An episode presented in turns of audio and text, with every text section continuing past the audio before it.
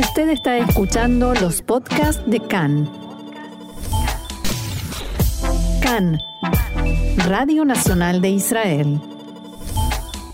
Hoy lunes 7 de noviembre, 13 del mes de Heshvan, estos son nuestros titulares. El líder del sionismo religioso Bezalel Smotrich acusa al Servicio de Seguridad de Israel de haber instigado el asesinato de Yitzhak Rabin. El presidente de Israel, Herzog, llegó a Egipto para participar en la cumbre internacional sobre el cambio climático. Jamás arresta a hombres de la Jihad Islámica por el lanzamiento de cohetes hacia Israel.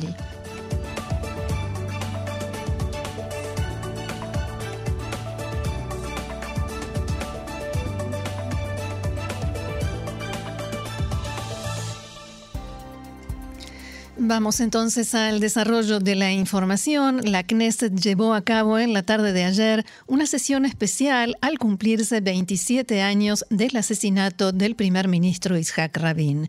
La familia Rabin decidió por primera vez en 27 años no intervenir y no pronunciar ningún discurso en ninguno de los actos. Los políticos fueron los encargados. Apenas unos días después de las elecciones y del final de la campaña electoral, Rabin estuvo mucho menos presente que la política en los discursos.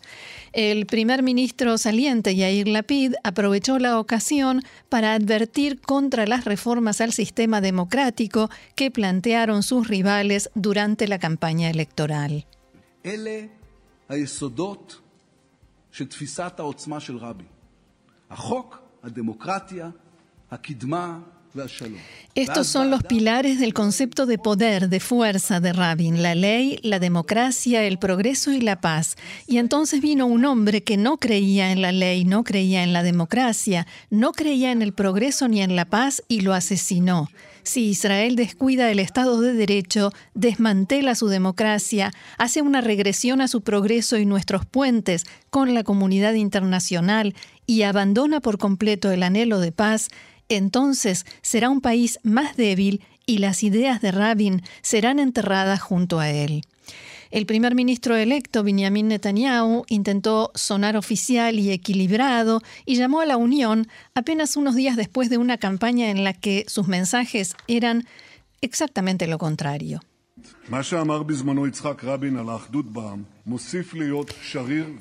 Lo que en su momento dijo Itzhak Rabin sobre la unión en el pueblo sigue siendo vigente. Después que terminó el proceso electoral, después que se calmaron las disputas entre los campos, hay que salir de las trincheras y saber trabajar juntos. Las diferencias de opinión no desaparecerán y eso está bien. Justamente los discursos de Lapid y Netanyahu fueron acompañados por silencio y atención en la sala, no así el del ministro de Defensa Benny Gantz, que fue interrumpido por comentarios y gritos. Cuando la titular del partido Abodá, Merab Mijaeli, mencionó la instigación de algunos sectores de la política israelí que precedió al asesinato de Rabin, Benjamin Netanyahu movió la cabeza de un lado a otro como negando sus palabras e hizo un claro gesto de disgusto. Volviendo a Gantz, el ministro de Defensa relató que unas horas antes de las elecciones, fue al muro de los lamentos a colocar entre las piedras un papel con su deseo de paz para nosotros y entre nosotros, según dijo, y durante 20 minutos fue rodeado por un grupo de jóvenes que le gritaban asesino y, según recordó, los mismos gritos que recibió Itzhak Rabin hace 27 años, entre otros.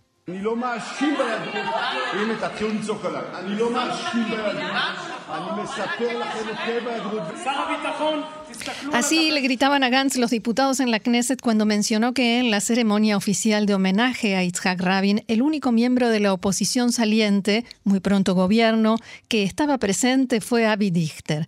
Ya empiezan a gritar, dijo Gantz. Pero el encargado de desatar el escándalo en esta sesión del Parlamento fue el titular del partido Accionuta Datit, Bezalel Smotrich, que tendrá un cargo de ministro en una de las carteras más importantes del próximo gobierno y exige que ésta sea la de defensa, y fue el encargado, como decía, de desatar la polémica durante la sesión especial del Parlamento. En medio de su discurso, Smotrich aseguró que quienes no protegieron al primer ministro Itzhak Rabin no fue la gente de la derecha ni del sionismo religioso, ni los colonos que, con razón en sus palabras, protestaban contra las políticas del gobierno bajo el liderazgo de Rabin, sino los servicios de seguridad que no solo no lograron custodiarlo, sino que también utilizaron manipulaciones para alentar su asesinato. Los servicios de seguridad que no solo fracasaron en su protección, sino que utilizaron manipulaciones irresponsables que hasta el día de hoy no han sido reveladas por completo para impulsar al asesino a llevar a cabo su plan. No fueron las palabras duras las que provocaron el asesinato del primer ministro y hasta ahí llegó porque comenzaron los gritos. En el servicio de seguridad expresaron conmoción e indignación por las afirmaciones de Smotrich y reaccionaron diciendo que precisamente en este día, o sea, el día del aniversario, un funcionario público electo eligió alentar las conspiraciones y desacreditar a una organización cuya misión es luchar contra el terrorismo en cualquiera de sus formas y proteger la seguridad del país.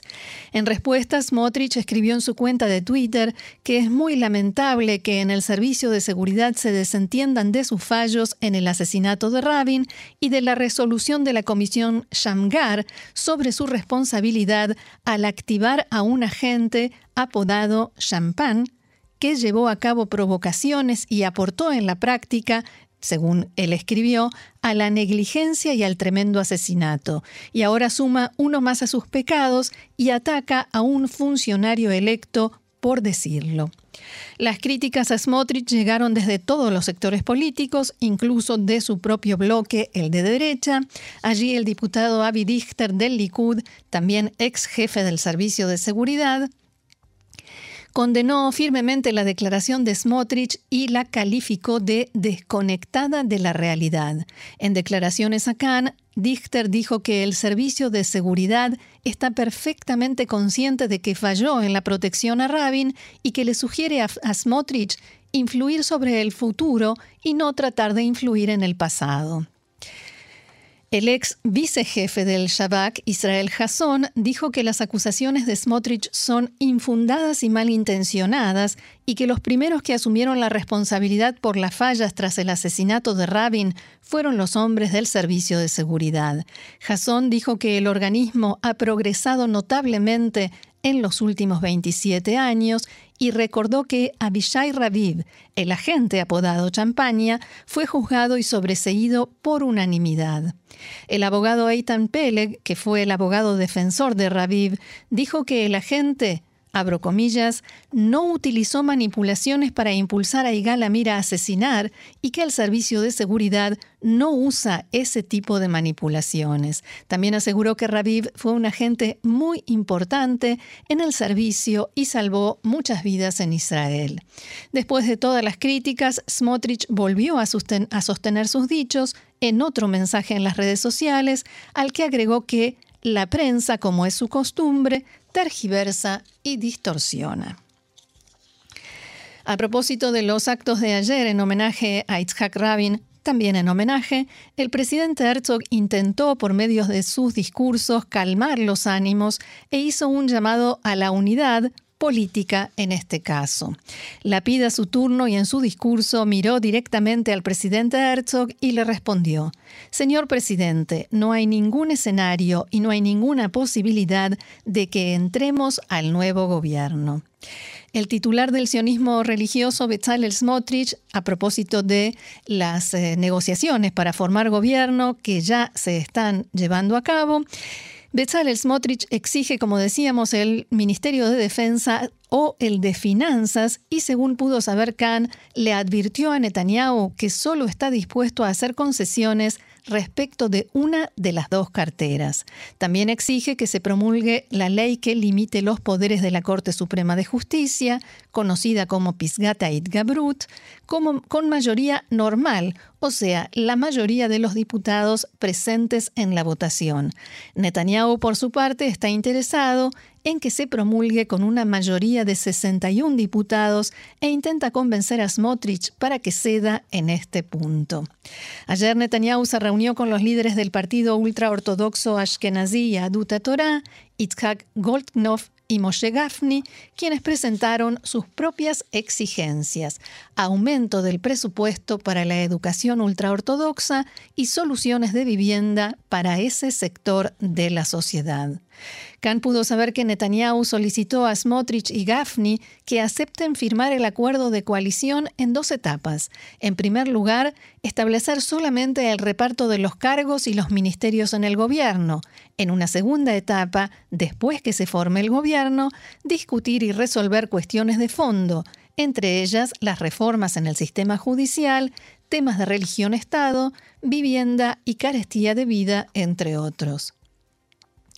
Gaffney y Smotrich rechazaron la propuesta y exigieron que los temas centrales y de fondo, que son importantes para ellos, sean discutidos ahora y establecidos en el acuerdo de coalición. Khan pudo saber que Itamar Ben-Gvir de Otzma Yehudit tampoco está de acuerdo con esta idea de Netanyahu. Y el Likud y los partidos ultraortodoxos acordaron, se supo recién hace instantes, pero lo acordaron ayer, anular tres leyes que impulsó el gobierno saliente. El impuesto a la vajilla descartable, el impuesto a la bebida con azúcar, o sea, las gaseosas, y la reforma que llevó a cabo el exministro de culto Matan Kahana en el sistema de Kashrut. Las partes acordaron que todo esto será anulado en un proceso legislativo corto y rápido poco después de que se forme gobierno. Fuentes en Amán advirtieron en las últimas horas que cualquier intento del próximo gobierno por cambiar el status quo en el monte del templo con toda certeza perjudicará las relaciones entre Jordania e Israel y puede también deteriorar los vínculos con otros países árabes. Las fuentes dijeron a que si Tamar Ben-Gvir es nombrado ministro, sube al monte del templo y lleva a cabo provocaciones, la historia será diferente de como fue hasta ahora cuando subía al monte del templo como miembro de la Knesset. Las fuentes jordanas expresaron esperanza de que el primer ministro electo Benjamin Netanyahu esté consciente de los peligros que conllevan estas acciones y de la importancia estratégica de la paz entre Israel y Jordania. Cambiamos de tema. El presidente de Israel, Itzhak Herzog, partió en la mañana de hoy a Sharm el-Sheikh, en Egipto, para participar en la cumbre climática de la ONU. Herzog encabeza la delegación que representa a Israel, en la que toman parte también ministros del gobierno. En la agenda del presidente israelí hay encuentros con el presidente de Egipto, Abdel Fattah al-Sisi, el secretario general de la ONU, Antonio Guterres, que lo recibieron a su llegada, el presidente de Emiratos Árabes Unidos, con quien se reunió hace instantes, el primer ministro de Gran Bretaña y el rey de Jordania. Antes de partir hacia Egipto, el presidente Herzog dijo que en su discurso presentará la visión de un Medio Oriente sostenible en cuyo marco Israel, junto con los países de la región, pueda proveer soluciones significativas para enfrentar la crisis climática. Una fuente de seguridad de Hamas comunicó en las últimas horas que las fuerzas de seguridad de la organización arrestaron a dos habitantes de la franja de Gaza involucrados en el lanzamiento de cohetes contra Israel el jueves pasado. Según la fuente, los cohetes lanzados no contenían una ojiva explosiva y por tanto no habrían causado ningún daño si hubieran caído en la zona aledaña a la franja de Gaza, del lado israelí. Khan pudo saber que los arrestados pertenecen a la Jihad Islámica y que en Hamas estaban sorprendidos por los disparos e indignados porque fueron realizados sin su conocimiento y aprobación.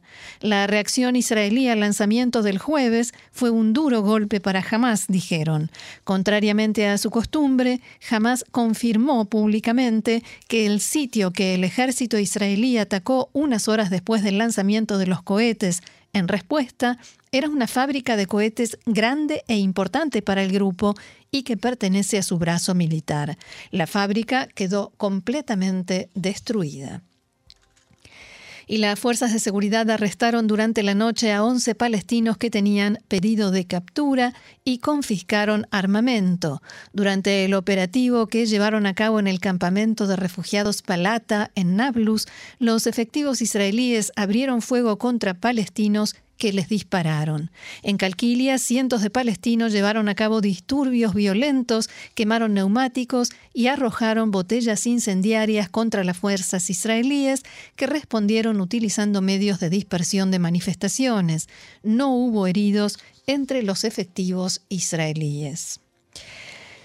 Otro tema, el diario Al Arabi Al Jadid informa hoy que Egipto está actuando para integrar al Líbano y Siria al Foro del Gas del Mediterráneo Oriental, del cual Israel forma parte y tiene su sede central en el Cairo. Según un diplomático occidental citado por el diario, la decisión se tomó de cara a la esperada inclusión del Líbano en el mercado del gas tras la firma del acuerdo de delimitación de la frontera marítima con Israel. Otro diplomático occidental, citado por el periódico, dijo que el hecho de que Siria y el Líbano no reconocen a Israel no va a obstaculizar los esfuerzos debido a que el foro se ocupa de la coordinación de aspectos y cuestiones técnicas y no es un organismo político. De acuerdo con esta fuente, funcionarios egipcios llevaron a cabo recientemente consultas al respecto con autoridades libanesas y sirias y se comprometieron a retirar todos los obstáculos que puedan generar oposición por parte de los miembros del foro.